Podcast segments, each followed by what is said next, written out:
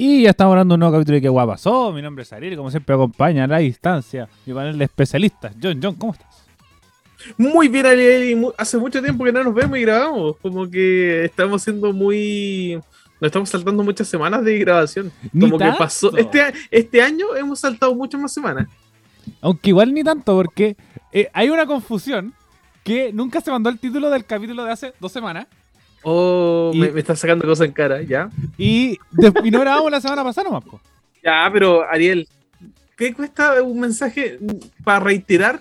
Ni, si- ni siquiera para confirmar el título, para reiterar, oye, y el, y el título. Fueron- si lo sabías, lo estuviste, sab- dos. lo estuviste Fueron sabiendo. dos, fueron dos lo, veces lo que te único que, escribí. hiciste fue llegar a este programa para sacarme esa en cara. no, lo que único que hiciste me acordé, no me acordé. No, pero fue gente, culpa del Ariel. sí, no también. Obviamente la culpa es compartida. Eh, Niños, niños, no se pelee. Obviamente la culpa es compartida. Pero, eh, no, que lo que digo, que hemos, eh, es- eh, no grabamos solamente la semana pasada. Como Sí, pero para la gente han sido dos semanas. Para la gente hace dos semanas, sí. Así que no, Sí. no gente. Y Raimundo, ¿tú cómo estás?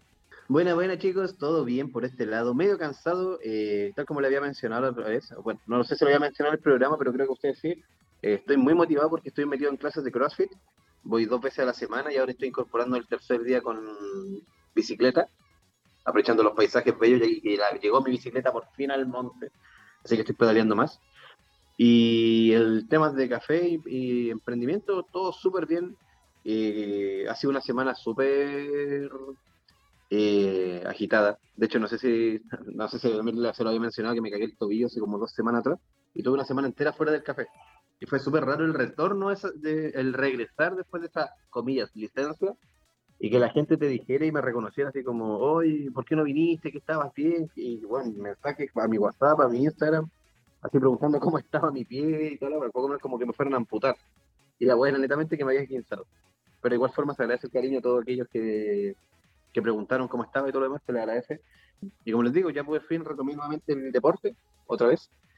Y esa weá me tiene súper motivado, como con harta energía y como que lo espero mucho, tanto los martes, y los, los martes y los jueves. Y los días miércoles obviamente espero porque así podemos grabar. Y tal como habían dicho ustedes previamente, la semana pasada no se pudo grabar porque por motivos personales de Ari, del Lari. Y sí, este año es igual, ha sido un año de, de inconsistencia, tanto porque a todos nos ha pasado algo, yo igual he tenido harta pega, el John John también ha tenido hartos trabajos, y hay que, si vamos a hacer la weá, hagamos, la, hagamos el mea culpa como corresponde. Todos hemos de una u otra forma eh, aportado nuestro granito a, la- a que sea más o menos inconsistente este año, pero aún así también recordar a la gente que el- este programa lo hacemos con mucho, mucho cariño y todas esas semanitas que a veces quedan inconclusas, por lo menos tratamos de, de poner igual, aunque sea una noticia de esta semana que no se, que no se puede grabar. Y, esta, y el día de hoy no va a ser la excepción, también vamos a hacer así como un- tratar de agarrar todo lo que podamos conversar de la semana. Oye, está cachando que pasó Halloween y no grabamos nada. ¿Cómo? Sí, Hoy ni- bueno, Ni siquiera lo comentamos, así. Ya, yo creo que Sí, deberíamos partir por ahí. ¿Qué hicieron para Halloween? Ariel, Eh, yo para Halloween eh, hice algo... No, perdón. El Ariel siempre se disfraza de algo llamativo para Halloween. sí, jirafa o cosas Jirafa. así. Eh, Eh, la otra vez O jirafa. o jirafa. o Sí, jira- Se- no se olvidó subir No, el disfraz, me- pero me disfracé de la sirenita. ¿Ah? De la sirenita, Ariel. ¿En serio? En serio, se ¿Y olvidó. no hay foto? Eh, ¿Hay foto? Es que sobre- estoy como estoy tan embalado con las cosas que no, no hay ¿Eh? foto completo. Uy, Pero, pero sí, lo, lo voy a reutilizar el otro año y me voy a sacar foto. Pero No, pero mira, Ariel, el disfraz de Juan Carlos Bodoque. Algún día. sí, no, eso sí va sí o sí. Igual tengo ganas de hacer más- eh, tengo ganas de hacer uno de Tulio, que siento que, que me quedaría mejor. ¡Estamos al aire! Algo así. Pero, pero sí, está dentro de, de mi lista. Y hice como cosas con amigos, piola. No, nada tan destructivo como en años anteriores, pero bastante más tranquilo. Y eh, a mí en mi casa nunca pasan, o por lo menos en las casas que iba, nunca pasan muchos niños. Como que siento que cada vez menos esto de, de salir a pedir dulces con los niños. ¿Y tú, John, qué hiciste para Halloween? Yo me, me puse adulto independiente, compré mis dulces, esperé a los niños y no llegó nadie. Oh, ¿En serio? Pero en mi defensa, como que así como esperé con la puerta así como entreabierta, si pasaba alguien, no pasó nadie, pero tal vez debería haber dejado más decoración de Halloween a la vista, así como para decir como que estamos dando dulces. Pero por lo Mm. general, todos los años siempre pasan y siempre les damos dulces, pero este año nadie pasó. Así que más decoración de Halloween, ¿no? ¿Y ¿Y- tú, Raimundo? Eh, yo, por el lado de la cafetería, obviamente, eh, compré un, compramos un chingo de dulces y lo estuvimos avisando como con dos semanas de antelación de que íbamos a estar dando dulces desde las 5 de la tarde hasta la hora de cierre del local. eh, para que los niños pudieran pasar, ya sea que estuviesen o no disfrazados. Igual eso como que lo dejamos igual súper subjetivo para que la gente igual pasara. Eh, afortunadamente pasó mucha gente, muchos niños estaban súper súper contentos. Eh, nosotros también nos disfrazábamos obviamente dentro del café, nos pusimos estos enteritos. Yo andaba disfrazado de, de estos como gorilas con el culo al aire. Los- ¿Cómo se llaman esos? Mon- Los monos poto colorados. Como, bueno, era como un, era como un mandril, una wea así, pero tenía el poto así como el, el- el traje traía un poto aparte. ¿Ya? Eh, los chiquillos también, uno venía, estaba disfrazado de, lagarto y el otro estaba disfrazado de oso polar. Así que estábamos los tres como de animales de zoológico con máscara adentro del café y funcionando. Y después de eso, acá en, la- en mi casa, o sea, la casa de mi madre, eh, hicimos una pequeña fiesta de celebración de Halloween, así como con el grupo de acá de la comuna. Y estuvo bien entretenido, jugaron desde Twister hasta una weá donde te pegaban un tortazo, así. Estaba bien, estuvo bien llamativo. Eh, y el día siguiente yo me quería morir, estaba para la cagada. ya no tengo la edad de antes para poder carretear hasta la hora del orto porque el, el cuerpo pasa factura al tiro. Y eso, así que ese fue mi Halloween. Ah, y mi hijo ganó un concurso de Halloween, participó y gracias a todos los que lo votaron y todo lo demás en, en Instagram, porque era su primer concurso y participó vestido de... Él le puso Santi Potter, pero el disfraz obviamente era de Harry Potter y ganó. Salió como con 400 y tantos likes en Instagram, así que muchas gracias a todos aquellos que le dieron su like. Es efectivamente. Sí, pero, pero Raimundo fueron hartos niños a la cafetería, así como todos del sector, o, o fue poquito. No, fueron varios. De hecho, me sorprendió porque yo pensé que iban a ser, o sea, yo pensaba que iban a ser menos, la verdad, para ser honesto, porque era fin de semana largo, si mal no recuerdo, y mucha gente acá en la comuna abandonó la comuna, se fueron a la playa para afuera a pasarlo bien todo lo demás.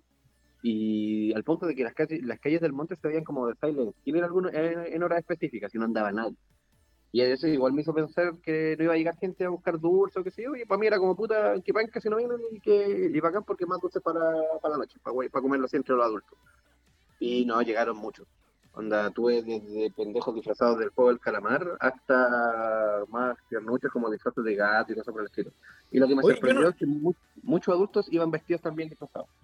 Yo no sé por qué eh, disfrazan a los pendejos del juego calamar. Y- Así, es como, y a- eh, no es para niños, como que me, me choca, me choca Y eso, a no colocar es el niños. mismo tema.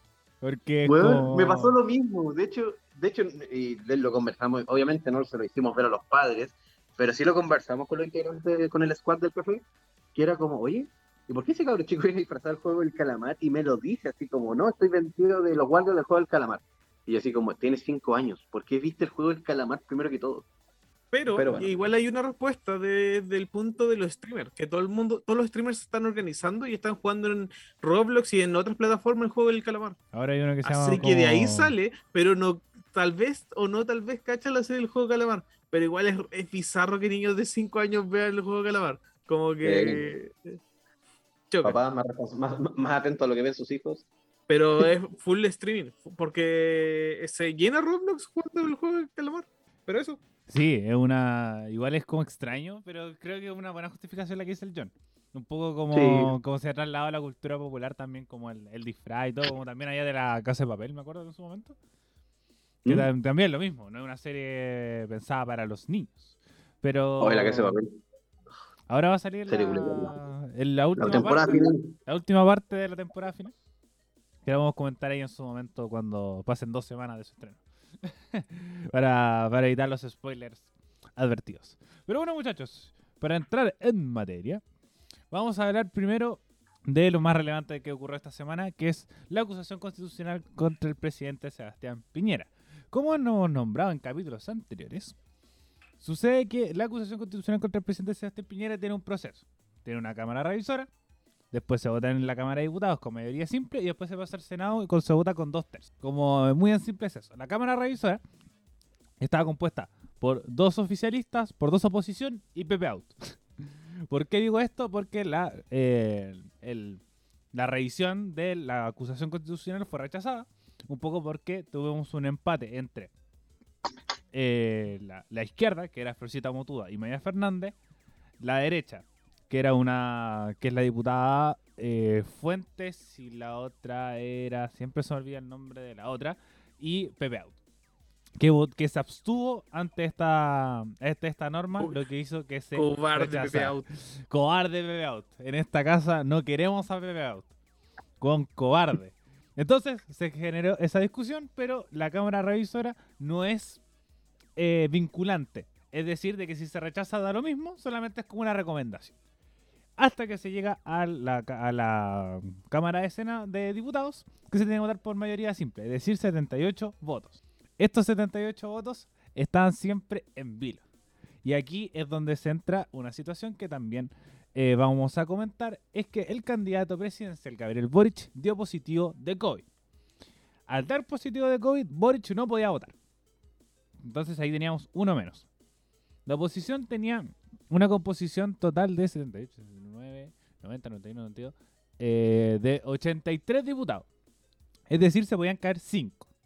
Uno de esos era Boric, otro Pepe Out y otros tres de, eh, demócratas. Entonces, al tener esa, mm, esa situación, se genera que todos los votos tenían que estar justos.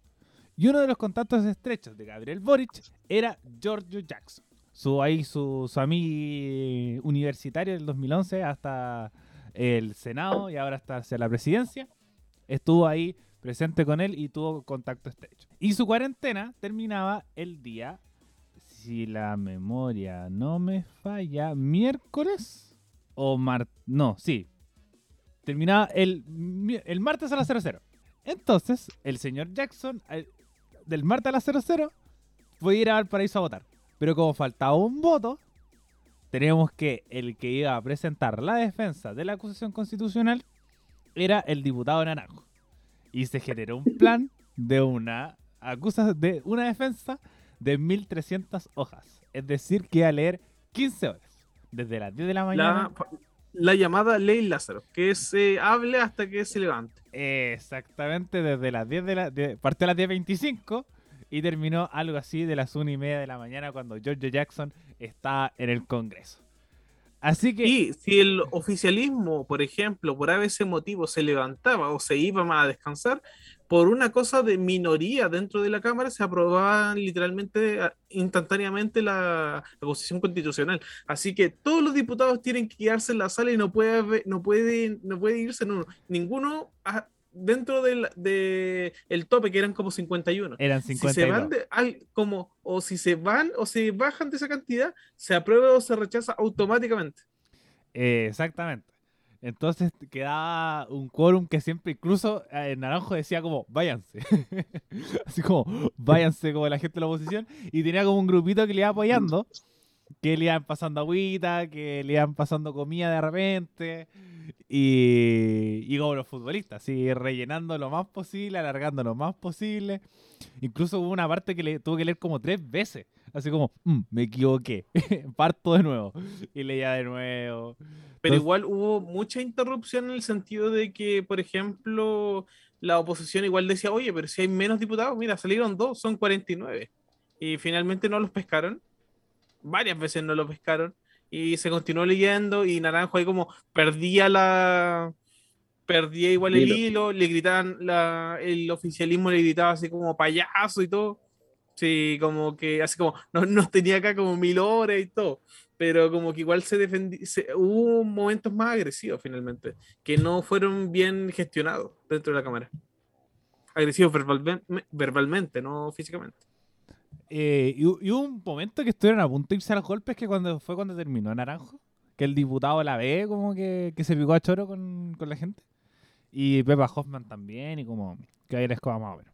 Pero eso fue básicamente, además después hubo otra como teleserie, que bueno, primero estuvo 16 horas hablando. Así, partiendo por ahí. Y después teníamos otro caso que era el del diputado Sabaj, que será otra teleserie aparte.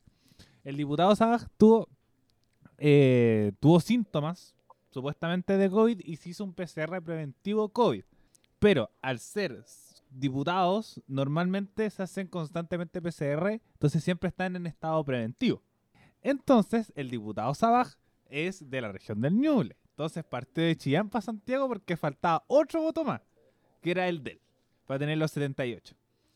Y ahí empezó a quedar una teleserie también más o menos, que entró el diputado Asensio en un auto.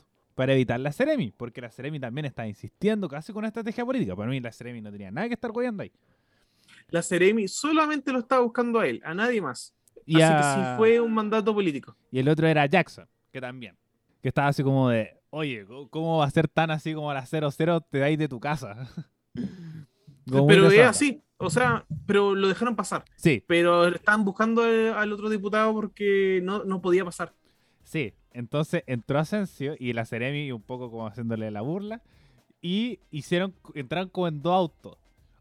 Entonces como entró Asensio y se metió a empezar la conversa como al Paco de la entrada y eh, se bajó y entró caminando. Incluso se ve como, como lo y entra caminando así como por detrás del Paco y después sigue corriendo como hacia el Congreso. Así como que entró casi tránsfugamente y después como Asensio decía así como, no, el Ceremi no puede entrar, no puede entrar al edificio. Y no lo dejaron entrar. Después tuvo que entrar como a pata cuando estaba llegando Jackson al Congreso. Y también como quedó la escoba más o menos. Y entre y así venías, este fue aprobado en el Congreso con 78 votos, es decir, justo. La O sea, está para todos-. Todos se movieron para que fuera aprobado. Así. Ahí un poco está la señal de unidad, después vamos un poco a las reflexiones directas. Y tú, Raimundo, ¿cómo viste todo esto? ¿Cómo lo, cómo lo viviste? ¿Lo presenciaste? La verdad, ya a mí se me había olvidado que el tema de que eh, estaba haciendo el tema de la acusación eh, constitucional, o sea, de ver si se ha aprobado o no. Y cuando leo que hay un tipo que, que tenía una weá de mil hojas para leer, así como en el momento, yo dije, me estás hueando. Así que, mi- o sea, tenés que quedarte callado, eh, presenciando cómo una persona va a leer mil páginas de, de- de defensa de lo que sea. Igual tú decís, es caleta, pues. Y después cuando te, cuando te enteras de que lo está haciendo para extender el tiempo, para que puedan llegar a votar lo- las personas que faltan, realmente yo encontré que fue la mejor jugada que se les pudo haber ocurrido. Porque finalmente tenéis para ganar o ganar. Si le, le- o hacíais el tiempo completo para que llegaran los votos faltantes, o aburríais a, los otros jugadores para que abandonaran la sala y ganaran igual, ¿cachai? El- estaba súper bien pensado por donde lo mirarais. Porque tal como ustedes dijeron al inicio, no podía, ningún, los otros jugadores no podían abandonar la sala. En lo personal, si a mí llega un jugador y me, se pone a hablar que me- y me dice, voy a leerte mil páginas, es como, si no me interesa, sorry, pero yo me voy. Así que igual, brígida la wea y tal. Y obviamente me cagué la risa viendo los memes. El del plan antes, de, antes, de, antes de llegar a los memes, yo encuentro que finalmente no fue la mejor forma. Obviamente, todo el mundo, to- todo medio Chile sabe que no fue la mejor forma, pero era la única forma de conseguir los votos. Así que simplemente fue una estrategia política. Y puede que desde afuera se vea como puta, es que son payasos y todo. Y en parte entiendo el sentir, pero la derecha tampoco quería que se aplicara el voto telemático. Como que se cerró completamente esa posibilidad y técnicamente se apeló a lo más democrático, que fue la representación total de todos en, to- en las mejores condiciones. Así que fin- simplemente fue una estrategia. Pero como estrategia fue bastante, eh, o sea, logró su cometido. Sí. Así que igual en ese sentido hay que, hay que, igual hay que aplaudir en este caso a Naranjo, porque finalmente él fue el que se la- el que literalmente va a quedar registrado en la historia como el weón que estuvo 15 horas hablando continuo, po. Es que digo, Naranjo. Naranjo se la jugó, po. Naranjo se la jugó, porque por ejemplo, otro weón dentro de la política más joven hace eso y puede que sepulte su carrera en la política. Por hacer eso mismo. Pero Naranjo ya está retirada. Naranjo puede trabajar en una municipalidad o en otra parte. No, ¿y tú crees que después, después de esta hazaña lo alguien lo va a sacar? Al contrario. Es que no voy a ir a la reelección. ¿Mm? Sí. No puede reelegirse. Ah, dale. Pero igual hay que decirlo, en Chile vivimos en, el- vivimos en la pitutocracia, así que además que lo van a acomodar en alguna weá después. O sea, sí, con, con esto sí. La hizo para poder conseguir trabajo en otra parte. Pero alguien joven tal vez hubiera sepultado su carrera. Por eso no es llegar y arriesgarse. Sí, es una... Ahora la pregunta es, ¿cual- eh, ¿cualquiera de los partícipes de esa de esta votación podía hacer esa presentación de defensa o tenía que ser alguien específico cumpliendo ciertos requisitos? Es que pasa que tiene que ser una de las personas que presentó la acusación constitucional. Ah, ya. Y ahí aparte de Naranjo, ¿a cu- ¿a quiénes más teníamos? Eran otros 10 que no recuerdo. Ah, ya. O sea, habían, habían en total 10 personas que podían haber hecho lo que hizo Naranjo. Sí. Pero solo Naranjo fue el que se mojó el culo. Eh, efectivamente. Porque es una de las personas un poco como pa- imparciales. Por ejemplo, la, Ujú. en la, dentro de la Cámara Revisora no pueden eh, estar las personas que, que presentaron la acusación constitucional. Entonces, como hay ciertos Ah. peros, pero que, por ejemplo, también hay una persona en la Cámara de Diputados que tiene que presentar, y esta vez va a ser la, la Gael Jomans, que va a ser la- dentro de la representación de la Cámara de Diputados. En la Cámara de Senadores como defensa, esto que hizo Naranjo, pero lo tiene que hacer la Cámara de Senadores. Y después está la- también la defensa del presidente, que fue una también, una weá, no... Es como casi eh, no se le tiene que acusar porque esto es una cosa que se tiene que ver penalmente, no políticamente. Entonces era como, no, voy viejo culiado y chao. Entonces, La ahora se tiene que ver el tema del Senado, que son dos tercios. Muy, muy complicado, muy, muy complicado. Pero un poco esto de Naranjo entra un ambiente de, de esperanza, un poco de esta unión un- de, de la izquierda unida, que, que va quitando un poco estos miedos de, de. Porque igual la, se tiene una, una cierta alianza, un, un cierto conjunto entre el Partido Comunista, el Partido Socialista, el Frente Amplio y ciertos grupos de la democracia cristiana. Entonces, esta unidad un poco da cierta esperanza de lo que puede suceder. Así que para mí es un símbolo de unidad, como yo estuve igual pendiente todo el día de, de Naranjo y cuando terminó el discurso igual fue, fue emocionante, estaba aquí celebrando mi pieza, así como, ole, vamos, Naranjo, culiado bacán. Y atento a la, a weá de Jackson, ya son las 12, weón, el live de Jackson. Y no, fue un día adrenalínico ese día. Ese día como lo... eh, lo pasé bien, pero era extraño, era extraño. Y además la weá terminó como a las 4 de la mañana. Una weá así absurda. Lo bueno es que igual había muchos medios cubriéndolo. Como que habían co- comentando lo que estaba pasando y todo. Incluso podcast de diferentes partes estaba comentando. Transmisión en Twitch y todo. Así que está, fue bien cubierta la acusación constitucional. Sí. Bueno, los memes. Creo No. que fue una de, la- de las cosas también más llamativas de, de la jornada. Eh, se hablaba, por ejemplo, mucho de cómo iba a llegar Jackson al Congreso. Llegó con un quequito. Llegó con un quequito y unos chocolates. ¿En serio? Sí, creo que los chocolates se los comió y el quequito se lo dio a la Camila Vallejo. No. No, pero yo puse el mejor meme que el de Naruto con la canción de eso. Por esa pam pam, con la carita empapada que llegaras con quequito. Pim, pim, pim, pim, pim, pim. El mejor meme. Eh, Igual que el de los Simpsons que sale en vez de en la- el capítulo donde Homero dice que trabaja por Maggie y tiene fotos de Maggie así en un cuadro tapado por y era lo mismo pero salía en las fotos de Naranjo y salía Jackson así como representando Homero. Eh, hazlo por él. Es que bueno, O los, me- los memes de Dragon Ball Z, así como, apúrate, eh, apúrate a Jackson, que naranjo no le queda saliva. Claro. igual que eh, eh, un meme que era el, Apresúrate. el coche de su madre que tiene que transcribir la intervención de Naranjo para subir la lacta. La, la señora que hace señas y una loca así toda musculosa. en el discurso de naranjo. Sí. O, o bueno, las weas que se podía empezar a, a decir como dentro de, del discurso de Naranjo, así como, ya, y así fue como comienza el One Piece. Eh, leer 100 años de soledad, igual que aquí llegó uno, de coronel, arroba coronel Valverde. Llega Giorgio, la votación se realiza, se acepta la acusación, los parlamentarios se retiran. Giorgio se, per- se percata que Naranjo se le quedó el discurso de 1300 páginas. Vuelve a buscarlo, fue histórico, lo toma, no lo puede creer. 1300 hojas totalmente en blanco. Blanco. Ah. Oh. Mira, Este, este también lo encontré muy bueno de eh, Héctor Romero. Dice, hilo de datos inútiles sobre el discurso de Naranjo. Si el texto tiene 1300 páginas, quiere decir que tiene que leer 1,54 páginas por minuto para terminar antes de las 00. Cada página de Word, usando interlineado doble y letra 12, contiene en promedio 250 palabras. Considerando el cálculo anterior, hablamos de 385 palabras por minuto. O en otras palabras, Naranjo debería estar diciendo 6,41 palabras por segundo y está hablando más lento que la concha de tu madre. Apúrate que no quiero que, que no quiero quedarme sin saber el final del texto. Un, eh, otro dato. Podrías empezar a ver ahora la trilogía completa del Señor de los Anillos sin parar. Y cuando termines, Naranjo aún le quedaría una hora y tres minutos de discurso. Palpico. Otro dato. 1300 páginas del discurso de Naranjo equivalen a 2,6 resmas de papel. La fabricación de cada resma requiere un consumo de agua de 2.500 litros. Entonces, para el discurso de Naranjo se necesitaron 6.500 litros. Más o menos la misma cantidad que se debe estar meando en este momento. y The Clinic también subió como una, una, no- una nota así, no sé si se otro meme mientras lo busco. ¿No? El... No, yo sé, como que vi eso en, en general. El de los Simpsons y el del que tenía más relleno que Naruto.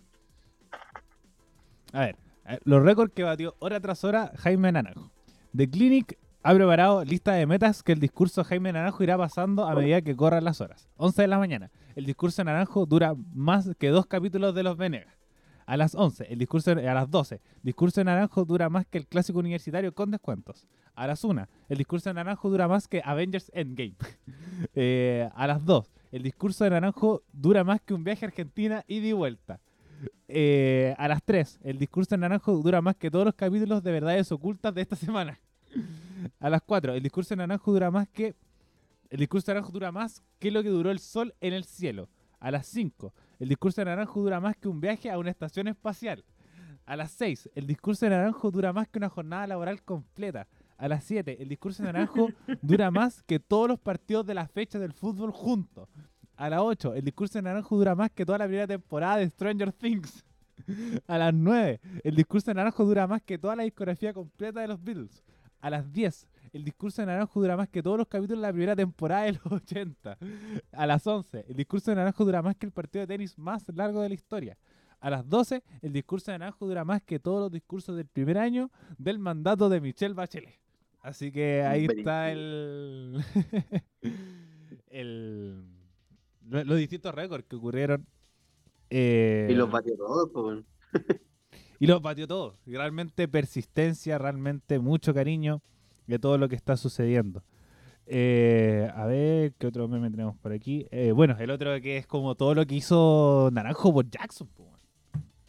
Jugado, súper jugado. Así que felici- nuestras felicitaciones al diputado O Naranjo. sea, no fue por Jackson, fue por todos. Fue, por- fue eh, efectivamente, fue por el, el bien del país, además, un poco lo simbólico. Yo siento que es el- la carga que tiene el discurso de Naranjo. Obviamente no nos vamos a acordar de lo que decía, sino el hecho de estar leyendo 15 horas con el fin de que se aprobara una, acusación constitucional. Así que mis 10 es para el diputado Naranjo, que se la jugó y además nos generó un día muy, muy entretenido. ¿Se dan cuenta que en 20 años más, incluso menos, cuando se hable de este momento, alguien va a tener- el profe va a tener que decir, y créanlo o no, en Chile hubo un weón que habló más de 15 horas para que llegara otro a votar, Eh, yo siento que... para dar el tiempo para que llegara a votar. Que el año 2019 en adelante es puta materia mínimo un año. Historia pura. Así historia onda pura. de segundo medio. como, como esa onda. ¿Y qué eran los otros que les iba a comentar respecto a lo de... Ah, bueno, y el otro en la cacha que dio a la derecha para estar eh, boicoteando la hueá, po. Que a todo el rato. Que decían, weón, vamos, van a tener que quedarse presos abajo porque el weón está enfermo. Y Chalper diciendo, vos, weón, así como nos vaya a enfermar a todos nosotros, si estamos todos con COVID mañana, va a ser tu culpa. Y estoy como exponiendo a la. ¡Ay, ese Chalper! Eh, cállese, Chalper. No, weón, pesado. Weón, pesado. Entonces, como. Y Cruzcoque también diciendo, no, y el Ceremi tiene que entrar a hallarse detenido, ¿sabes? Porque está exponiendo la salud pública de todos los weones. Entonces, patético, súper, súper patético. Peligrosa la derecha, peligrosa. Cruz Coque no es, no es que no es que mandaron la otra vez el- el- la campaña donde el weón trataba como de, de inútiles parece a, lo- a los, a sus congéneres, a sus pares. Cuando Ay, no me pero acuerdo. lo mandaron por Sí, sí, sí, sí, sí, sí, efectivamente. Cuando decíamos que Cruz Coque por algo hacía papel de villano en todas sus weas. Sí, sí, efectivamente. Pero bueno, muchachos, eh, eso con la acusación constitucional de Piñera. Ahora sí tienen que votar en el Senado. Que eh, no sé cómo es el cronograma, pero debería ser pronto. Si es que la memoria no me falla, mañana jueves. Creo que podemos responder la pregunta popular y que se ha hecho igual bastante en los noticieros sobre ¿es necesaria una acusa- acusación constitucional a esta fecha? Eh, parto con Raimundo. Eh, acusación constitucional para con el presidente, ¿cierto? Lo mantenemos ahí. Sí. Eh, Ah, como que ya va a estar saliendo a esta fecha. Puta, yo creo que sí, porque siento que si se le, si se deja pasar la instancia, si se deja, si se le deja mandar, el- terminar su mandato y todo lo demás, eh, puede que pase a segundo plano, independiente de que se, en el futuro se retomar, se hiciese, qué sé yo. El por qué es importante que se haga ahora es, por, es para que también se mande un mensaje donde ni siquiera la autoridad máxima de nuestro país está libre de, de la justicia finalmente, porque si finalmente esto es un proceso de, un proceso de justicia también, es algo de justicia de lo que se puede pedir por todo lo que sea, por todas las atrocidades que se cometieron bajo este mandato. En lo personal, mi sueño personal es que la, la, bandana presidencial que tiene que otorgarse en marzo del próximo año no la entreguen. Eso ya para mí sería mucho más que simbólico, que no, que no pueda entregarla a él.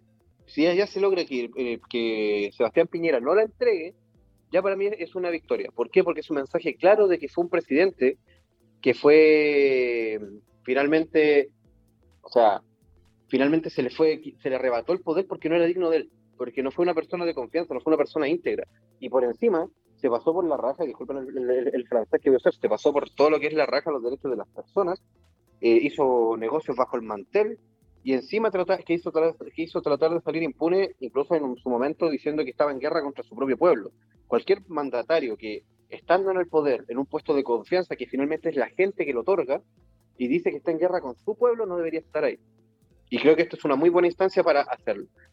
Insisto, mi sueño personal sería que esta persona no entregue la, no alcance a entregar el, la hueadita del listón presidencial, manto presidencial. Sería hermoso si no lo logra hacer, y espero que no lo logre hacer, que antes de eso le digan, ¿sabes qué, compadre? Sorry, aunque le quede una semana de presidente, ya no lo puedes ejecutar tú como presidente. Que lo hagan, porque igual tiene que hacerse. Eso es mi parte, no sé, Johncito y Ariel. Muchas gracias, Ray. Porque también antes de escuchar la respuesta de Ariel, hay igual voces que dicen que ya la, la, economía en Chile ya está mal. Y, por ejemplo, destituir al presidente con una acusación constitucional podría empeorar las cosas. Pero igual las cosas han estado mal económicamente por culpa de él. Como Exacto. que igual es una por otra, finalmente. Pero, Ariel, exprésate. Eh, yo siempre voy a estar de acuerdo que es como eh, como esta weá de como, ¿para qué lo vamos a sacar ahora si quedan dos semanas? Eh, si uno lo hace eso en cualquier otra cosa, en cualquier otra actividad, obviamente no se va a hacer. Así como, bueno, ¿para qué vamos a arreglar el puente si en dos semanas, no sé, lo, van a cerrar? Y antes de esas dos semanas la weá se cae. Entonces siento que, que cualquier actividad o cualquier otra cosa siempre va a velar el tiempo. Eh, la inestabilidad del país obviamente está reflejada en la figura de Sebastián Piñera. No, la gobernabilidad te la entrega el presidente. Y si un, un, presidente no te entrega gobernabilidad, tiene que salir del cargo. Y sobre todo si es que hay conflicto de interés y además por un hecho simbólico también. Un poco que la democracia funciona. Porque siento que el Congreso está para eso, está para fiscalizar los otros poderes del Estado. Entonces, si, se ten, si tiene esa mirada de, oye, ¿para qué si le queda tan poco? Y ni siquiera le queda poco. Porque recordar que le queda noviembre, diciembre, enero, febrero y marzo. Le quedan cinco meses. Las elecciones son el 21. Y ahí se escoge, ni siquiera se va a escoger el presidente, porque lo más probable es que no se escoja en primera vuelta. Si no se va a escoger en segunda vuelta, va a ser en diciembre. Entonces, además, le queda harto tiempo. No, y en cinco meses se puede hacer harto.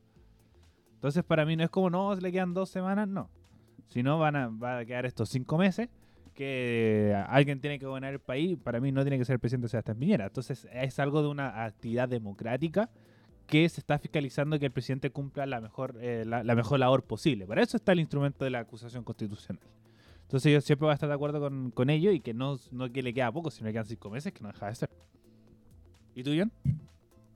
Yo igual estoy totalmente de acuerdo, ya que somos igual una, un medio más tirado a la izquierda, obviamente, y lo hemos, lo hemos dicho completamente todos los programas, pero sí estoy de acuerdo con la acusación constitucional porque es la segunda acusación constitucional que le sale a Piñera, una por violación de derechos humanos y otra por los problemas económicos que está teniendo ahora, el aprovechamiento. Encuentro que es correcto hacerlo, encuentro que no se debería tirar como bajo el tapete, hemos hecho siempre eso en la política, en la familia, en, en, como, como, socialmente como chilenos, no, pues si ya le queda poco, no, si ya está saliendo, no le hagamos nada. Es como, no, no lo juguemos, si pasemos lo piola, si se lo merece, si se ha esforzado, si se sacó un 4, si pasa con un 4, una cosa así. Pero es necesario, es completamente necesario porque se ha hecho mucho daño también. Y han salido muchas acusaciones y todas las acusaciones se han caído. Es parte entre justicia poética y entre la gravedad de lo que se tiene, de la gravedad del asunto, de que no, si es que quieres eh, ser presidente no puedes jugar con paraísos fiscales. Además. O sea, o sea, claro, eso es como una, eso es como parte del mensaje. Eh, porque un tema son los paraísos fiscales y otro tema también es el tema de los derechos de tu, de tu gente, de tu pueblo. Finalmente, nosotros mismos como ciudadanos eh, hemos, tuvimos la suerte y la fortuna de que cuando participamos en algún momento dentro de las marchas no nos vimos involucrar en un incidente mayor. Por suerte, y digámoslo, al menos de mis cercanos, ninguno se vio afectado. Pero ¿qué hubiera pasado, no sé, si hubiese sido, no sé, Miguel lo que era el John, tú mismo, Ariel, yo mismo, que hubiéramos estado en esas marchas y que, no sé, no hubiese llegado un perdigonazo, una piedra, un, un, lumazo mal puesto, lo que sea, y, no, y quizás no estuviésemos aquí conversándolo o estuviéramos con alguna secuela. Quizás de cierta forma también esta instancia de saber que este, que este personaje está siendo, eh, va a ser procesado por, o sea, con una, con una acusación constitucional, que en mi parecer, y siempre lo he saber, no es ni siquiera un tercio de lo que este Juan se merece, eh, porque se merece mucho más. O sea, se merece una pena severa, porque finalmente la, acusación constitucional lo priva de, de, ejercer cargos públicos en el futuro, hasta donde tengo entendido. Sí. sí. Eh, pero este Juan debería estar, debería estar en una cárcel, si esa es la web, ¿cachai? Pero ya por último, que se logre que el Juan le quiten el mandato, eh, ya es algo de justicia. No, la, no quizás no, lo que, no, no, no la justicia que esperamos, pero es la que al menos nos están dando. Y si de aquí en adelante se puede permitir que se siga investigando, se le sigan haciendo los sumarios de rigor, que logre tocar un tribunal y pues finalmente una cárcel, ya sería la justicia que todos como ciudadanos esperamos de parte de esto. Y no solo con él, debería ser también con lo involucrado en la situación.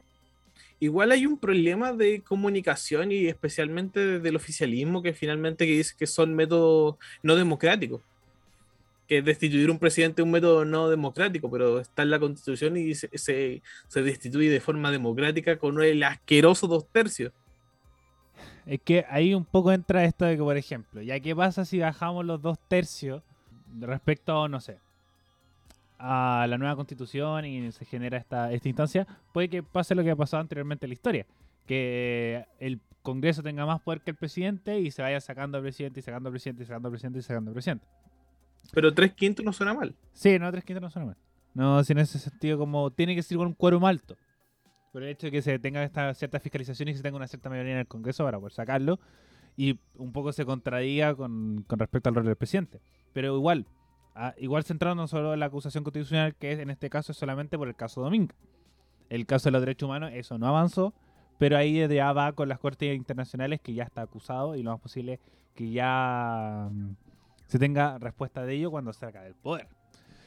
Pero... Yo les apuesto, yo le apuesto que cuando empiecen las cortes internacionales vamos a ver a Piñera en silla de ruedas. Así todo, todo cagado, como viejito, así, uy, buscando refugio eh, Con todo el show que hace la gente con, con plata que, que, la están acusando por algún crimen grave. No, yo para mí Piñera sale en marzo y no lo vemos más. Se va a ir a esconder. No lo vamos más.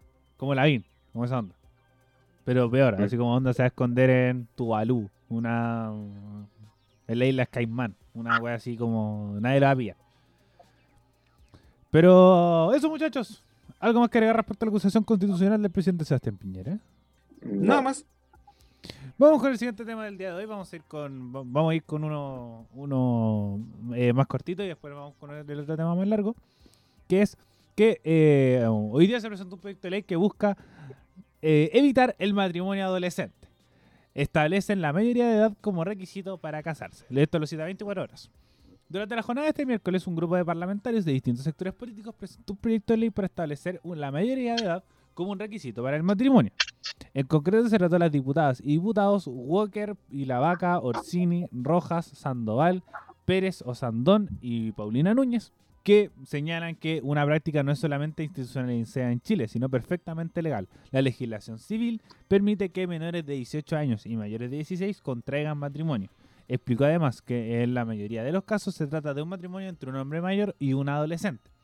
El problema de esto es que eh, se institucionaliza relaciones asimétricas en las que uno está en el colegio y el otro trabajando. Los ciclos no terminan de desarrollarse bien, como es el caso de la infancia. La iniciativa parlamentaria de distintos partidos busca prohibir el matrimonio adolescente en Chile y establecer la mayoría de edad como requisito. ¿Qué tal? O sea, lo que habíamos comentado antes del programa es raro. O sea, eh, está bien está bien que se haga, pero como que eh, no es el momento, es como, no hay un boom así de parejas adolescentes que se quieran casar. Y como que la gente Sí. igual no se está casando. Mm. Por eso es raro. Me sumo a las palabras del John, yo también siento que es como extraño que se promulgue, o sea, estoy totalmente de acuerdo con que se promulgue y que las personas tengan que ser mayores de edad para que tengan quizás un, puede ser un, un grado más alto de conciencia del paso que quieren dar, del paso que quieran casarse. Pero siento que en esta, en esta generación al menos como que se está perdiendo cada vez más el interés por el matrimonio. Salvo ob- obviamente el tema que está bien, que también está en el eh, la palestra, que es el tema del matrimonio homosexual, que, que eso es que es lo que también se está, que se está pelando por estos días. ¿cachai? Pero más allá de eso, no. O sea, yo en lo personal no conozco ninguna pareja que se haya casado teniendo 17 años. O sea, tengo unos amigos que se casaron, salieron, que se egresaron de cuarto medio con 18 cumplidos, y ahí sí se casaron, pero nunca he visto, o sea, no me ha tocado ver al menos un caso de alguien menor de edad casado con alguien mayor de edad, no sé. No sé O si sea, ustedes es que-. Es que, por ejemplo, generaciones de tus papás, Raimundo, mis papás, Mm. cosas así. No, no, las generaciones anteriores sí, pucha, lo podéis Ajá. ver, pero ahora eh, no, no es ni siquiera como el ideal, no es que haya una gran cantidad de incidentes de casamientos para poder decir, hoy necesitamos esta ley ahora. Claro. Por eso es raro. O sea, es necesaria, pero es rara. Que salga. O sea- ¿A pito de qué? ¿Por qué? Es que Claro. yo siento que un poco. Siento que va a ser un proyecto que va a pasar sin pena ni gloria. Por el hecho de que se va a aprobar y con una mayoría. Y se va a publicar porque yo siento que, como dice el John, en la generación de, de nuestros papás, de, de mi abuelo y de nuestros bisabuelos y así para atrás, era un poco una práctica mucho más común. Y al, al nadie sentarse a decir, oye, esto está mal, no se actualiza. Entonces yo siento que está bien, pero dentro de la, de la del establecimiento parlamentario o de la agenda parlamentaria que es cada vez más cobada, sobre todo en esta época, eh, me genera un poco de dudas que se tenga dentro de las prioridades. No creo que tenga prioridad, para nada. Pero sí creo que está bien por el hecho que, que hay cosas que se tienen que actualizar que nadie se haya dado cuenta. Como hay normas que son como súper hueones que siguen en vigencia y, y nadie se ha sentado a decir, oh, hay que cambiar esta wea. Entonces yo encuentro que está bien. No, no creo que Eso es como me recuerda un poco, perdón, me recuerda un poco al tema de eso, si te robáis una gallina te dan 5 y 1. Algo cuatro y uno. así. Es como esa onda. Y esa weá no- y esa, y esa weá estaba, pues, pero no sé si la sacaron. No, no sé si, si sigue, además no sé si era un mito o verdad. Pero, Lo, lo voy a preguntar. pero es Les traigo la que. respuesta la próxima semana. Es que con Es esa- que había un simbolismo diferente igual, po. Una gallina significa algo que te iba a producir alimento constante.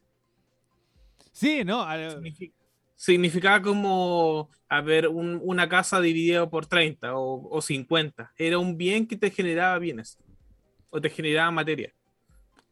Así que era valioso. Las gallinas eran caras. O ni tan caras, en verdad no sé. Pero como que alguien hizo por eso porque había- era muy común posiblemente. Para que no Yo se creo. hiciera. Sí, porque ah, literalmente e- era, era como una pena más aflictiva por robarte la gallina que por robarte una vaca, una weá así. Es que yo siento que porque alguien puso la ley está ahí. Entonces se tiene que actualizar lo mismo. Por ejemplo, antes se cansaban de más jóvenes por el hecho de que vivían menos. Entonces el matrimonio comenzaba de mucho más joven y también por un esquema patriarcal que teníamos en esos años pretéritos, que yo encuentro que está bien cambiar, pero hay que darle cierta prioridad a, otros temas por el hecho que se establece y creo que esa es la, un poco la conclusión del tema. Bueno muchachos, vamos a ir al siguiente tema del día de hoy, que eh, es el cuarto retiro del 10%, que tenemos que se rechazó en el Senado, producto a la falta de quórum que se tenga en esta instancia, y uno de los votos claves fue el de Carolina Goich, que generó bastante polémica, que, eh, que incluso le ha amenazado de muerte por ese voto en contra. Muchachos, opiniones nuevamente del cuarto retiro y toda esta instancia que ahora va a pasar a comisión mixta, es decir, un grupo de eh, la Cámara de Diputados y un grupo de la Cámara de Senadores se van a sentar a conversar y se va a sacar una resolución respecto a este a esta ley, pero muy difícil esté antes del 21 de noviembre. Pamela Giles fue la persona que dijo como, no, Carolina Goit era la que está haciendo cosas y buscando plata para su hijo con cáncer o No, cáncer ella pero tenía cáncer. Que Y decía ella, ella buscaba plata y no está pensando en las personas. puta, sí, fue, fue una, una, no sé si apuñalada, pero una mala bola de Carolina Goy. Mm, No, que, no sé cómo decirlo, pero se, se entiende, se entiende el punto, como que debería haberlo probado, como que, ¿por qué no? Es que igual ahí, ahí entran dentro la- las diferentes como co- que son los diferentes peros, que es por ejemplo el sobrecalentamiento de la economía. Que eso igual es Sí. una realidad. Pero igual estamos viviendo una inflación a nivel mundial y no solamente local. Sí, Lo- finalmente, sí. lo- finalmente, a pesar de que los economistas siempre dijeron, oye, con el primer retiro se acaba Chile, con el segundo también, con el tercero también y con el cuarto también, finalmente eh, no se ha acabado. Incluso, por ejemplo, había una noticia hace muy poquito donde Estados Unidos tenía una inflación gigante actualmente con los productos eh, por la pandemia y ellos no han tenido retiro. Pero Así sí que han tenido hay- mucha eh, ayuda estatal. Sí, han tenido ayuda estatales. Es que ahí está el problema. El problema no es como el retiro como tal, sino que son los continuos retiros y el IFE, el IFE universal. Que es un poco que hay mucha plata circulando. Entonces ahí encuentro que siento que está el, está el pero que, por ejemplo, yo nunca he estado muy de acuerdo con los retiros porque es cada uno el apoyo previsional, sino que el Estado el que se tiene que hacer cargo. Finalmente los retiros era una medida aparte. Eh, exacto. Entonces siento que ahí va con la votación de cada uno. Obviamente se le está cargando con Goich porque supuestamente ya haber votado a favor. Pero siento que la derecha igual se le está dando pela. No. está... Pero es que se espera el voto. Sí, Ah. Exacto. eh, debería. La culpa, es culpa de la derecha, finalmente. Pero, chiquillos, ¿ustedes están a favor o en contra del cuarto retiro? ¿O se abstienen? Yo dije que estaba en contra. ¿Raimundo? Yo estaba a favor. Pero siempre, porque siempre, o sea, estoy a favor. Siempre he dicho que la plata, si la plata es tuya, úsala como mejor te parezca. Si bien con- con- concuerdo con Ariel de que no era la forma para ayudar a la gente, porque tal cual él se dijo en varios programas anteriormente, eh, el Estado tenía que tenía que ponerse la 10 ahí para con el, para con las personas, porque finalmente te estás ayudando, pero con tu propia plata. Y estos tipos están decidiendo si puedes o no tener tu plata en tu bolsillo. ¿Cachai? Yo siempre he sido team, si es tu plata, retírala. Si te la querías gastar en comida, bien. Si te la querías gastar en una tele, bien. Total es tu plata. Ve tú cómo la, ve tú cómo la, cómo la usas. ¿Cachai? El respecto del IFE universal, que igual es otro, es otro punto, siento que hoy por hoy está haciendo, mm, o sea, ay- ayuda obviamente a las familias, pero también está generando otro déficit que estamos pasando por alto, que creo que lo conversamos, si no me equivoco, en, hace dos o tres programas atrás, que el tema también del, de la falta de mano de obra actual, el cual también va a empezar y se va a reflejar en enero próximo, lo más seguro, cuando ya con el- finalizando diciembre, que el último IFE hasta donde se sabe, eh, en enero ya van a empezar las búsquedas de empleo y todo eso, y ahí se vamos a ver reflejado en las verdaderas cifras de trabajo en Chile, porque hasta el momento siempre dicen, no, hay un alto índice de cesantía en el país, la wea. No, también tienen que decir que también hay un alto índice de gente que no está buscando empleo. ¿Por qué? Porque son familias donde eh, dos o tres personas reciben el, el IFE en la misma familia y con eso ya pueden sustentar su hogar porque están acostumbrados a vivir con menos. ¿cachai? El IFE se recibe igual uno por, se recibe uno por familia. O sea, Depende recibe- cómo, depende cómo hagan esta un poco más de plata por la cantidad de miembros que tiene la familia, pero tampoco es tanta más plata. Sí, pero también tienes que entender que hay, hay, la- hay familias, hay familias en Chile donde eh, se hacen fichas sociales por el matrimonio que, el- eh, que vive, pero también hay gente que está de llegada en esa familia. Y también puede tener su propia ficha social. Continúa, Ok. Raimundo. ¿Cachai? El, bueno, el punto es eso, eso respecto del IFE, que yo digo que en enero vamos a ver reflejar realmente las cifras de cesantía y empleabilidad en el país. Porque de que hay pega, se supone que hay pega. Y aquí yo lo puedo, lo puedo transparentar el tema del rubro de lo que es la hotelería actualmente, que como nunca, y obviamente no es que me sienta orgulloso de esto, eh, están pagando a las personas que lavan, que están en copería, le están pagando, le están ofreciendo 4.80. ¿Cachai? Pues puede que suene a mucho o poco, no sé, pero generalmente esas pegas en, lo- en el rubro se pagan al mínimo, así a lo menos que se pueda pagar. Y aquí están ofreciendo 4.80, 4.80 es lo que es lo que ganaba yo como garzón, ¿cachai? Más propina. Acá le estaban ofreciendo 4.80 líquido a una persona para que lave el- para que lave cristalería y losa, ¿cachai? E insisto, sin denostar el trabajo ni nada, pero en donde, en donde generalmente tú entrabas y veías a una persona ganando el mínimo. Eso también te refleja la, necesidad de mano de obra para, para ciertos trabajos en, en el, insisto, en la hotelería propiamente tal, en servicios de restaurantes también. Eh, volviendo al tema del cuarto retiro, siento que, no sé por qué, pero tengo la tinca que de igual forma lo van a aprobar. Pero que lo van a aplazar lo más posible. ¿Cachai? ¿Por qué? Porque no creo que se quieran echar, o sea, con todo lo que está pasando hoy por hoy, no creo que se quieran echar encima eh, a la gente, así dicho simple y banalmente, porque siento que si no lo aprueban, la gente igual se va, pues, se va a manifestar, se va a, se va a protestar y van a dejar la que queda igual que siempre.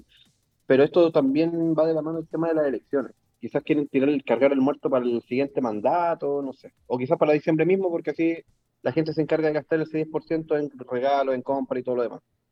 ¿Cachai? Eso es como yo lo veo. Puede ser también una alternativa aplazarlo hasta diciembre. Pero de que lo van a dar, yo creo, yo siento que lo van a dar. No creo que lo, o sea, sería muy extraño que no. John, ¿algo más que agregar?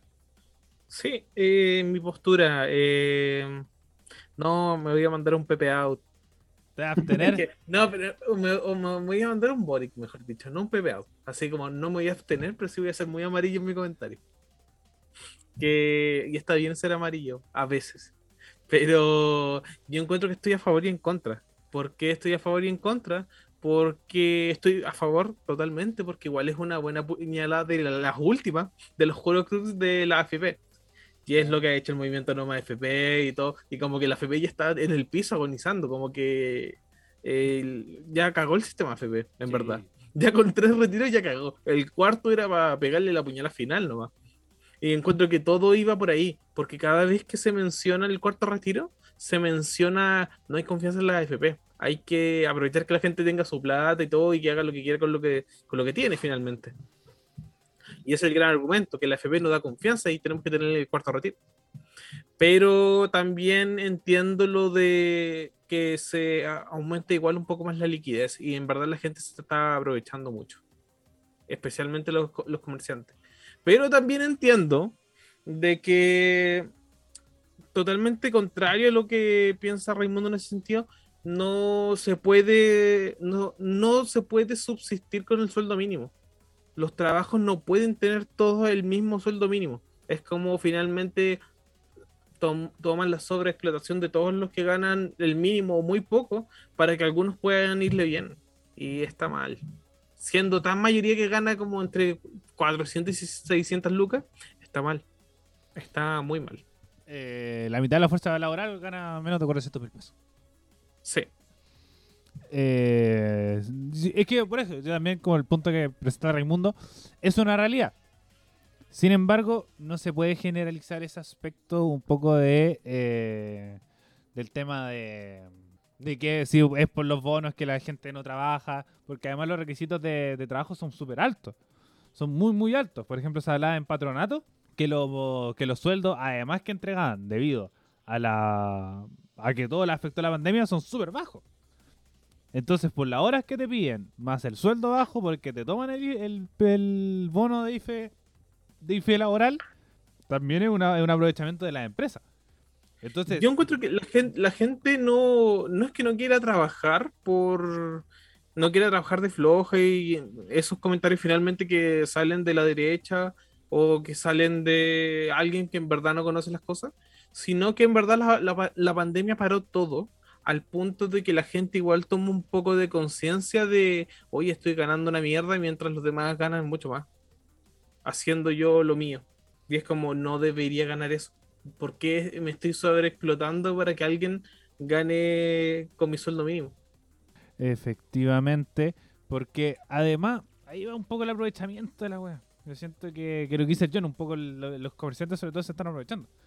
Dentro de, todo lo que, lo que se conversa, de, de las ganancias, del reactivamiento de la economía y todo lo que se va mostrando. Así que sobre todo los que venden café son una mierda.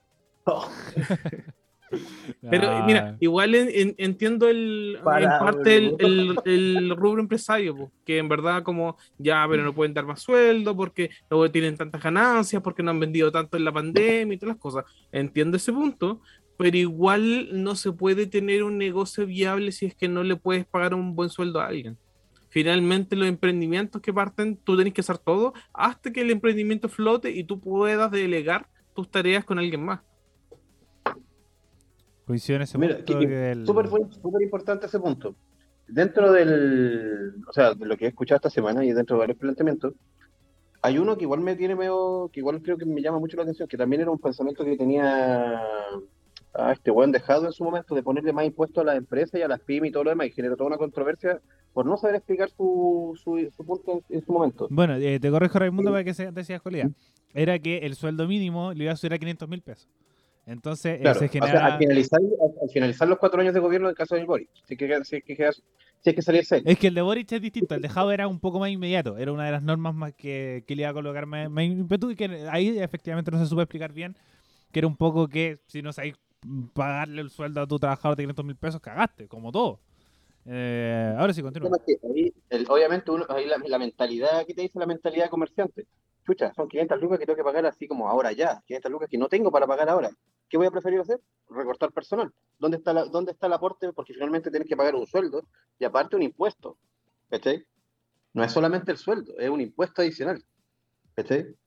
Si lo ves desde, desde ese punto, ¿de dónde vas a sacar la plata para, para pagar ambas cosas si no tienes un ingreso? Adicional a eso, estuve viendo también el tema de los inversionistas extranjeros, una encuesta que se había hecho, que si encuentro el enlace se la envío, que estaban diciendo que como que hay muchas empresas extranjeras que no están, que no quieren invertir en Chile porque están, el panorama político actual los tiene como en jaque. Y Sí. no es, y no es menor el número. ¿Cachai? Eh, efectivamente por el cuarto retiro, incluso Presidencia le dio máxima urgencia por lo mismo, porque genera mucha incertidumbre Pero- económica. Pero más que incertidumbre económica, igual hay harta mentira y miedo dentro de las cosas, en el sentido de que, ah, no, si sale Boric vamos a hacer Venezuela y todo. Y obviamente eso sí genera temor en el panorama económico. Y especialmente ahora viendo el programa económico de Cast, que también genera más miedo. Y Ujú. finalmente, si es que llegara, obviamente que no, y lo sabemos, pero si es que llegara a sacar Cast una cantidad de votos razonable y si es que llegara en, en el mundo fantasía a ser presidente, no iríamos a la chucha como Chile, y lo tenemos claro. Pero como que no hay proyec- buenas proyecciones en ese sentido, porque hay una caricatura y una fantasía de que si sale Boric, ya hay algo real y terrible si sale Cast. Y además, igual CAS, por ejemplo, está eh, como su proyecto económico reducir el Estado. Es bajarle, bajarle, bajarle, bajarle y el PIB onda por el piso, Se- seis puntos del PIB, no. más o menos. Que no es menor, es súper escalera. Pero bueno, eso con el cuarto retiro. Ah, ¿Algo más que agregar, muchachos, respecto a este tema? No. Bueno, vamos al siguiente tema. Vamos a pasar a los temas random, ya que estamos en la horita del programa. Que tenemos por ahí, por un lado, tenemos que la chilindrina eh, del Chavo del 8 entra en el Guinness por longevidad del personaje.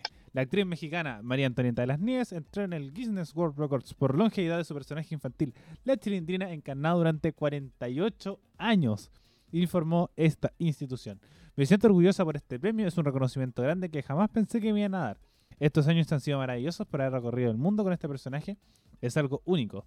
Eh, dijo a F de las Nieves a los 70 años. De las Nieves recibió el reconocimiento por su trayectoria como actriz con la carrera profesional más larga interpretada, eh, interpretando el mismo personaje infantil de la niña Teresa de El Chavo del 8 que enca- encarnó durante 48 años y 261 días.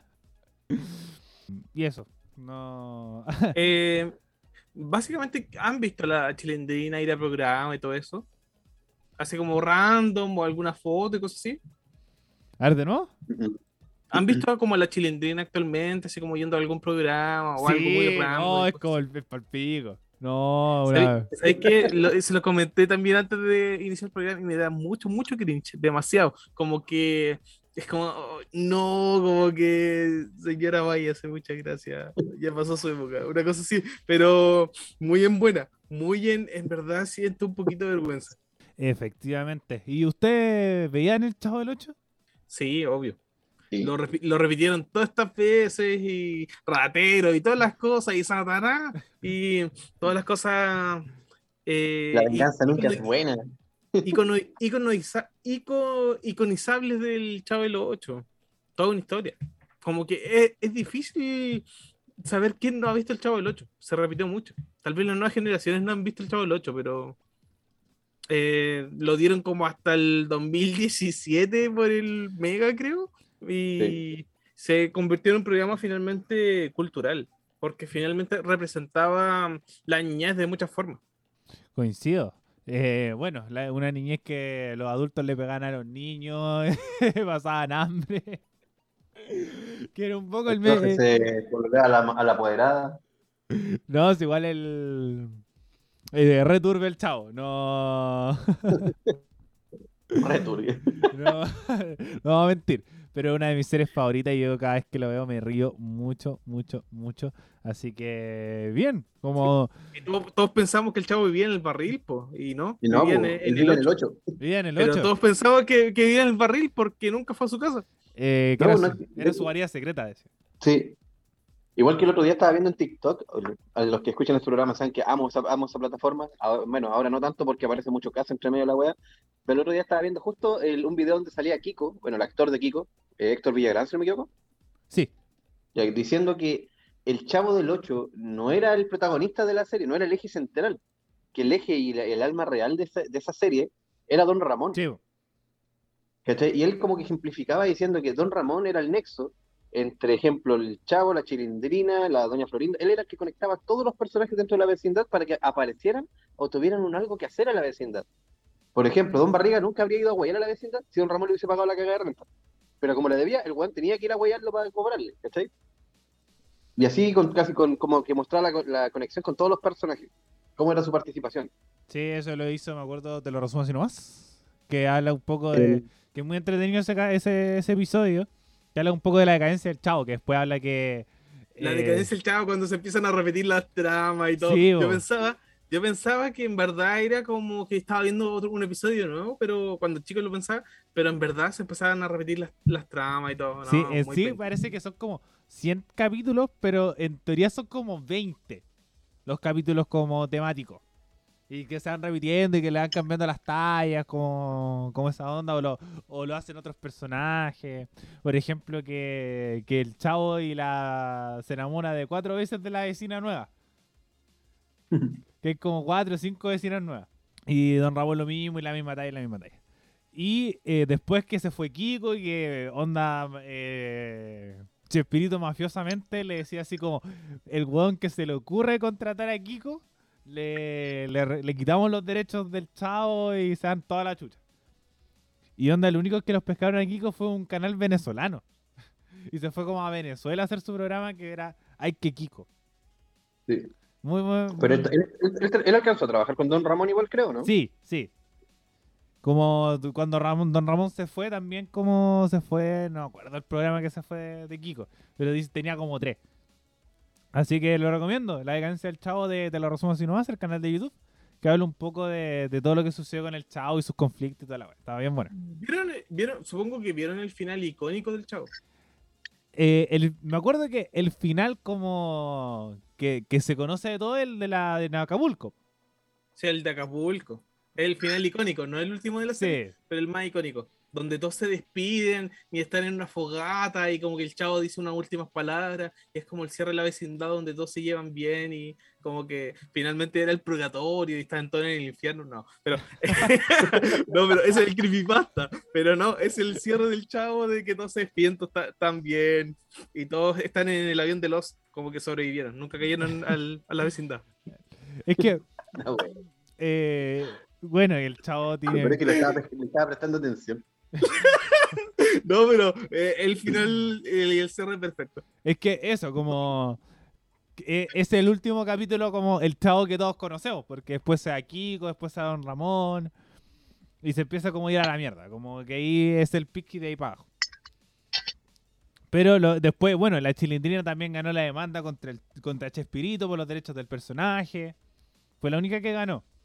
Porque Kiko del chavo se escribe con Q y el Kiko de ahora se escribe con K.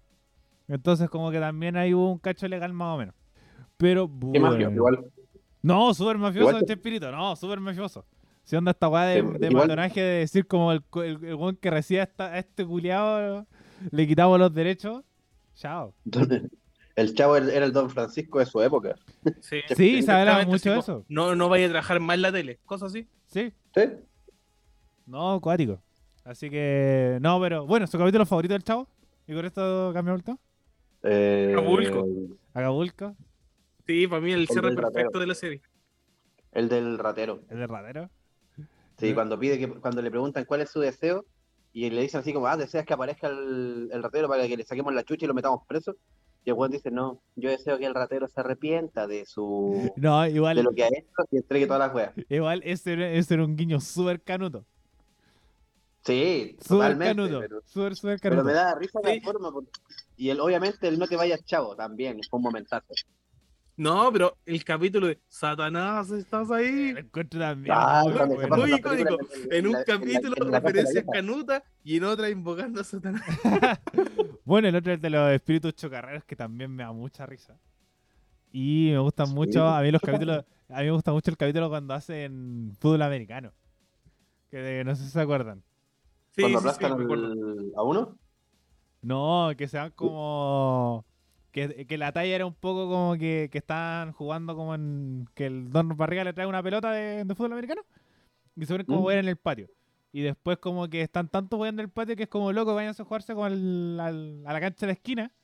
Y onda los dirige Don Ramón y el, el profesor Girafal y como que se empiezan a pegar, es muy entretenido. Así que son mis favoritos y los del colegio. También me gustan mucho. Sí. Esto significa peligro. Weón, capitulazo. Y la versión en japonés. Oh, capitulazo. Ahí está la versión en japonés de Esto significa peligro de Don Ron. De, de capitulazo y me, me mazo, po. Me mazo. Sí, no, muy buen capítulo el del eh, peligro. Cuando Don Ramón le toca hacer clase y explicar algunas cosas y como que está mirando el profesor Girafal y todo. Y el un gran profesor, un, gran, gran, gran profesor. Así que dentro del día del profesor yo siempre he estado con Ramón también. Eh, pero bueno, muchachos, siguiente tema que, eh, que lo debemos haber tocado antes, pero se, nos, se me fue, que es que Franco Parisi no llega.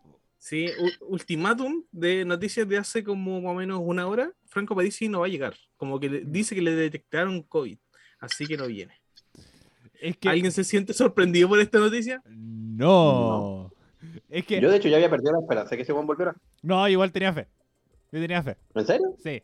¿En serio? Cuando, cuando dijo que llegaba el. Dijo que llegaba el domingo. Domingo, domingo, domingo 7. ¿Mm? Sí, sí, es un domingo 7. ¿ah? Eh, llegaba el domingo 7 y decía, ya, este bueno ahí va a llegar. Porque incluso se hablaba que coincidió con el. que encontré muy bueno. Que coincidió con el COVID de Boric. Y que además eh, tuvo contacto estrecho a todos los otros candidatos. Junto con eso, el único candidato que iba a estar disponible era Parisi. Y él lo sabía. y iba a llegar a Chile cuando iba a poder hacer campaña solo. Pero, pero yo tenía fe en ese momento y ahí se hizo un PCR que salió el resultado inconcluso. Ahí, sospechoso. Sospechosa la weá por, por lo bajo. No sé. Yo, ahora, yo, yo a, esta, a esta hora me pregunto qué mierda hacía Parisi postulándose a presidente, bueno, si nunca estuvo, nunca estuvo dentro de sus intenciones volver. No tengo idea. Porque eso lo Técnicas avanzadas para evadir la pensión. Positivo. Postúlate a presidente. Eso es como, yo encuentro que eh, para los que eh, cachan a How I Met Your Mother como Barney Stinson, yo siento que es como un libro del playbook, una wea así. Sí. Como, así como, postulate a presidente. no, como primero. Forma número. Es como, postulate a presidente 6 años, 4, 8 años antes. No, Genera tu nombre. un forma un partido ocho años antes, Sí. postúlate a presidente, no salga, después, después quédate fuera, y después 2025 eres el presidente. Eres el presidente. como una, una vuelta larga, pero que todo va a terminar con Franco Parisi como presidente. Y lo más posible es que se postule el otro año. Como que creo que esto va a ser como un termómetro electoral. Así como, ¿cómo me va? Y después se, se tira el otro año y, y ahí llega un poco más competitivo. Además hay que ver si es que le va bien al partido de la gente con los dos candidatos, que yo encuentro que no, como el pico. Pero, pero por lo menos generar un cierto arrastre. Encuentro que si dieran suerte, puta, sacan uno como en Rancagua, una agua así. Como el Partido Republicano, así que saquen uno o dos por ahí. Sí, lo- el Partido Republicano también lo tiene muy difícil. ¿no? Yo siento que el- la inflación de CAS no, no, va, no va a afectar al Partido Republicano, va a, a beneficiar a Chile Vamos, o a Chile Podemos Más, en este caso de, de las listas parlamentarias. Y tenemos que Parisi eh, ahora acaba de anunciar que se le duele la garganta. Bueno, la avisó en el matinal de Mega que le dolía la garganta, que tenía la garganta apretada, que no olía nada. Y ahora sacó un, un video diciendo que no llegaba a Chile producto que tienen COVID-19. Entonces, F por París. así que esa era la teleserie de Parisi, su, su PCR inconcluso, que incluso el ministro París dijo así como de, oye, eh, el, el PCR inconcluso no existe. o el único bueno en el mundo que tiene un PCR inconcluso. Y que no Como le- tenemos que buscar un justificativo. Ah, inconcluso. Inconcluso. oh, la wea. Bueno, ahora veamos cómo le va a Parisi sin hacer campaña. Prácticamente no. Pasa la segunda vuelta, sorpresa de París. Pasa segunda vuelta y ni siquiera está en el país. Yo dudo de la democracia. Realmente dudo de la democracia. No solo todos para que así como, ¿qué? Así como. Porque la única forma de resultar es que literalmente la mitad del país se pusiera de acuerdo para hacer esa humorada. Porque sería eso, una humorada realmente. La cagó. No. En un mundo paralelo. En un mundo paralelo. Todos votando por París y porque no quieren votar por Cáceres o por. Oh, es que por eso, yo decía, y lo voy a seguir Y insistiendo. llega y más encima es detenido por no tener pago de pensión. Además, es que obviamente no llega por eso. Obviamente no llega No, por eso. claro, no es porque- ni cagando ni ni COVID. No. Tiene una deuda, hermano. Tiene una deuda. Lorenzini debe estar así con una vena, así como Oh, París y me cagaste y ni siquiera vi- verdad. viniste al país a ser el, el de Oh, presidente. Verdad, el weón con mala cueva. No, Lorenzini, ¿dónde te sentaste? ¿Verdad que habíamos dejado a Lorenzini fuera de toda esta discusión? Bueno, el después le dio su apoyo a Franco Parisi, decía yo, perdón. ¿Mm? Él le dio su apoyo a Franco Parisi. Al final. No, pero imagínate, mira, imagínate este panorama. París y Lorenzini se juntan un fin de semana a tomar chela. Mientras están conversando, de repente Lorenzini dice, oye, ¿qué? ¿te acordáis la maricona que me hiciste el- el- por ahí por el 2021, no? ¿Qué maricona, compadre? Me sacaste de la candidatura, te postulaste vos y maricón culeado no llegaste. Más encima perdimos toda la wea que habíamos avanzado. Eh, efectivamente, y ahora ver un poco cómo se inicia esta carrera política, o se sigue esta carrera política de, de Franco Parisi y de Gino Lorenzini. Que si en una de esas... Franco Parisi se está transformando en un meo. Sí. Su partido lo apoya, tiene sus votos, pero posiblemente no va a salir. Pero Meo tiene más peso. Eso, eso es lo que, lo que siento en esta elección. Meo tiene más peso que Parisi en ese sentido. Como que ha participado más, ha tenido más voz. En cambio, Parisi no, ha estado ausente. Sí, no, hablando de esta, de esta elección un poco, yo siento que tiene la base un poco del Partido Nuevo, un poco de esta de este un poco impulso más inicial de todo. Entonces, mm, siento que, que le puede ir bien en una próxima elección. Incluso yo decía que si no fuera por... Si él llegaba, le iba a ir muy bien a segunda vuelta. Si participaba en los debates, si participaba en todas las instancias porque el medio justo entre Sichel y Cast. Era su era la oportunidad que tenía y la cagó. Poder llegar a segunda vuelta le hubiera ido bastante bien, a, a- a nuestro pesar. Y además informar que el próximo lunes 15 de noviembre a las 20 horas es el debate de Anatel, donde todas las cadenas de televisión se van a juntar para transmitir un debate presidencial que es la único, el último enfrentamiento de los candidatos antes de la primera vuelta. Así que lo más posible que el próximo capítulo ya estemos hablando de este, esta instancia de discusión que haya ocurrido en televisión abierta. Tenemos tarea pendiente que lo vamos a dejar para la próxima semana, que es los diputados, por los sectores.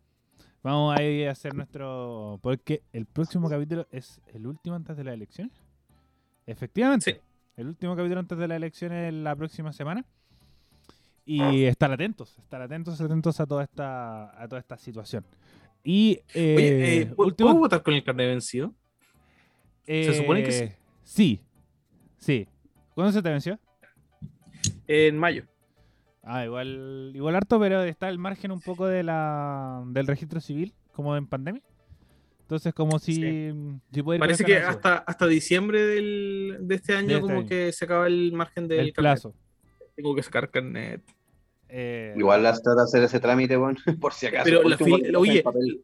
Si está acuático sacar can- carnet, las filas están llenas. Incluso hay Sí. mafias que están vendiendo como puestos en las filas para, Sí, pues, porque para hay, hay- poder acceder. hay que pedir hora. No, no, No hay que pedir hora, pero se puede votar con el carnet vencido. Sí. Si es un poco tu identificación. Eh, más que una Mm. validez legal de, de, de como un documento, como por ejemplo salir del país y cosas así. Sí, voy a ver si hago los trámites más adelante. Pero eso es cosa mía. Y Por último, eh, el día de la elección salía haciendo escándalo. No me dejan Ah, sí. votar en mi país. Y ahí es poner las mafias y todas las weas para que sea escandaloso. eh, y John, eh, tecnología. ¿Qué vamos a hablar? ¿Pasó? 11-11. El 11 Ah, eh, paran para entonces. el día 11, Weón, me dijeron la 11. misma wea acá, weón. Yo, tirándote el spoiler, weón, y me, me responden esa estupidez aquí. El día 11, 11 se viene eh, el día mayor de ventas de AliExpress, ya que es el día de aniversario de, de ventas de AliExpress, como el Black Friday de AliExpress, donde todos los productos van a estar con descuento y toda la gente va a estar comprando. Así que debería estar alistándose porque ya es 10 del 11. Y en exactamente cuando estamos grabando este programa, 5 horitas más, empieza el 11 11 para AliExpress. Eh, pero, Chiquillos, eh, ustedes no creo que vayan a comprar nada, pero no. Yo tenía cosas como vista, tenía vista como alguna, así como, no les pregunto, tenía vista como algunas figuritas y algunas cosas que quería comprar por AliExpress, pero nada más. Igual el dólar está súper caro. Eso sí, bajó, ya que no se aprobó el cuarto retiro, el dólar bajó y quedó en 7.92 más o menos, así que está piola. sí, yo lo, A que esté en 810 y esté en Lucas, está, está piola. sí, igual bajó. Yo, eh, yo compré dólares el lunes y los compré a 8.17 en el Banco Estado. Y en Afex estaba a 8.40. Ujú. Así que está, está ahí pendiente un poco esa situación. Y mira, aquí hay una bolera del Colo del 2006 a... Oye, 13 hablando de dólares. tecnología, no hablamos de Meta. ¿Verdad? Weón, llegó el doble. 8 pesos. ¿Qué, Eh, Raimundo? Eh, un juego, que es como, es un juego de esos de, como de lógica, que por lo general sale como entre 10 y 15 y ahora está en, o sea, solamente le pagué el envío, o sea, sale que, que son 2.041 pesos. Y el juego está a 8 pesos. Ah, bueno. Sí, es tremendo. Es de Harry Potter, por eso no vendió listo. Perdón, disculpen esa intervención. eh, Meta. Eh, eh, Facebook. Ahora Asociación Facebook no se va a llamar Facebook, sino se va a llamar Meta.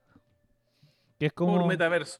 Exacto, que incluyen todas la- las plataformas, WhatsApp, Instagram, Facebook. No se va a cambiar el nombre de la plataforma Facebook o de la red social, sino que el conglomerado de, eh, de aplicaciones, de redes sociales, ya no se va a llamar eh, más Facebook Corporation, por así decirlo, sino se va a llamar Meta, un poco para limpiar la imagen de que tiene Facebook, con eh, todas las polémicas que ha tenido, el tema de la filtración de datos, el tema de la seguridad, el tema de, de trabajar conspiranoicamente para el gobierno y que Mark Zuckerberg es reptiliano. No creo que simplemente sea como un cambio de imagen. No creo, era como un no cambio creo de- que Mark Zuckerberg sea reptiliano.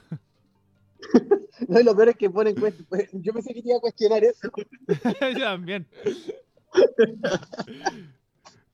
O sea, na- nadie discute con, con la afirmación de que es reptiliano, todos lo sabemos. Es Sí. raro Zuckerberg, es muy raro. La cagó. Sí.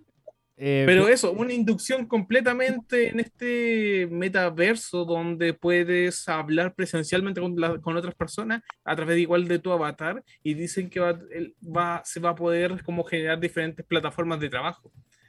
Como que es prometedor y también hartas eh, plataformas están sacando su metaverso. Epic Games está, eh, con Fortnite y otras, eh, otros juegos más están sacando su metaverso. Blizzard quiere sacar su metaverso. Microsoft quiere sacar su metaverso. Así que todos están en la misma onda. Entonces aquí hay un cambio dentro de la industria de, sobre todo las empresas online, el trabajo en internet.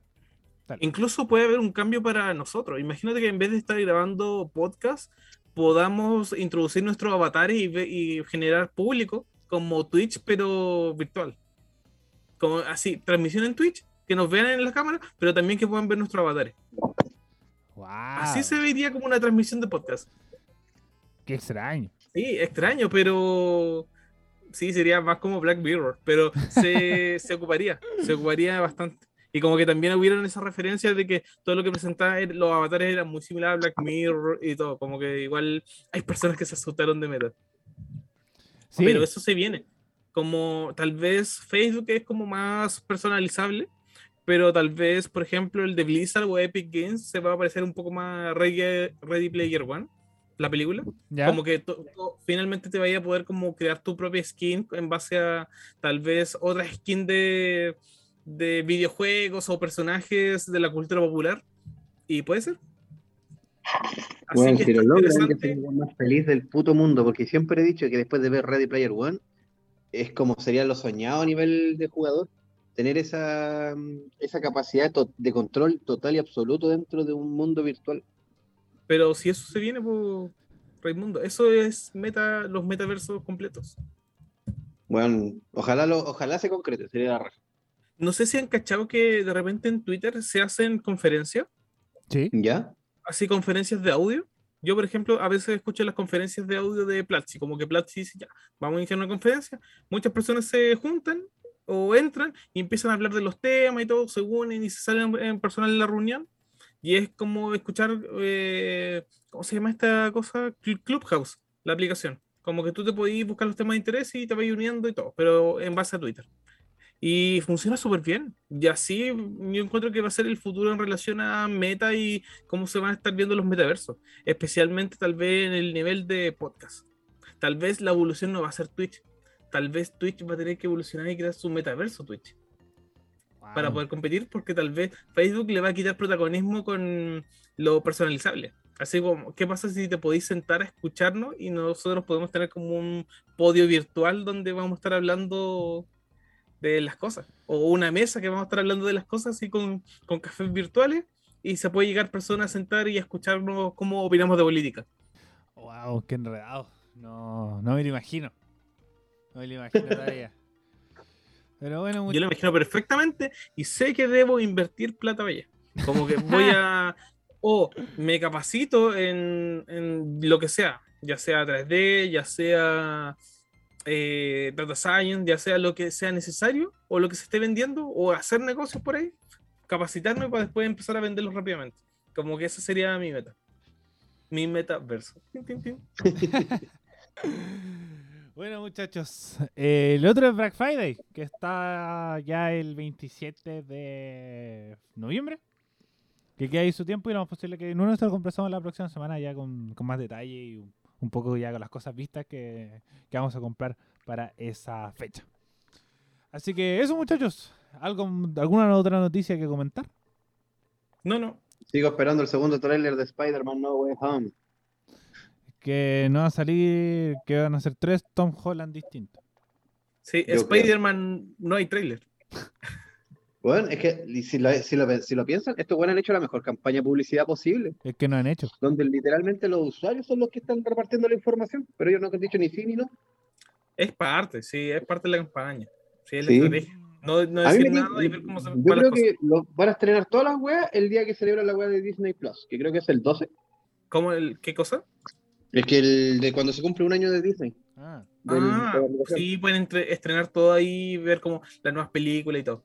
Mm, ¿Cacharon la, que la, la, la nueva película, la de los Eternals? Sí, eh, y es ya me que- comí los spoilers de, la, del, Mm. de, de, los- de la escena post crédito. Sí, dicen que no estuvo tan buena, como que hay harto hate de los Eternals. Se esperaba Mm. más, no sé. Pero todavía no la he visto, así que véanla por donde puedan. y... Sí, ¿Y se dónde genera harta polémica. Pero bueno, muchachos, ya estamos llegando al final del programa del día de hoy. Muchas gracias por haberme acompañado y ahora pasamos a la parte final del autobombo y la autopromoción. Raimundo, voy contigo primero. Muchas gracias a todos aquellos que nos han escuchado y que han llegado a este punto. Si les gustó, dele seguir. Si no le gustó, igual dele seguir porque su seguir nos ayuda mucho. También puede seguirnos en Instagram como ¿y qué hueá pasó? En mis redes personales como turco-maestro. Y no olvide eh, que si le gustó, compártelo con sus seres queridos, amigos y demás. Y con eso le doy el pase a Johncito. Un saludo a todos mis amigos y a todas las personas que lo escucharon hoy en ¿Y qué hueá pasó? Muchas, muchas gracias, muchos besitos. Y nos están escuchando la próxima semana eh, con nuevas noticias, nuevas actualidades del medio, donde van a saber qué va a pasar con las elecciones presidenciales, qué va a pasar con la derecha e izquierda en Chile. Chile se va a quemar, vamos a Chilezuela, lo vas a ver el próximo capítulo de Pokémon. Eh, vamos a estar atentos a la previa de las elecciones. Recuerden seguirnos en nuestras redes sociales y como en qué guay pasó en Facebook e Instagram, en nuestro eh, Spotify y eh, Spotify y Apple Podcast, perdón. eh, seguir, active la campanita para saber cada vez que subimos un nuevo episodio. Cuando usted entra ahí en nuestro canal de Spotify de y qué guapa pasó, sale el seguir y al lado sale una campanita que le va a avisar cada vez que subimos un nuevo episodio. Muchachos, muchas gracias por haberme acompañado en el programa del día de hoy. Ustedes como audiencia por haber llegado hasta este punto. Si les gusta, compártalo con todos sus amigos, amigas, amigas, tíos, tías, familiares, etcétera, etcétera. Y nos escuchamos la próxima semana, un nuevo capítulo de qué guapa pasó. Adiós. Nos vimos. Chau, chau.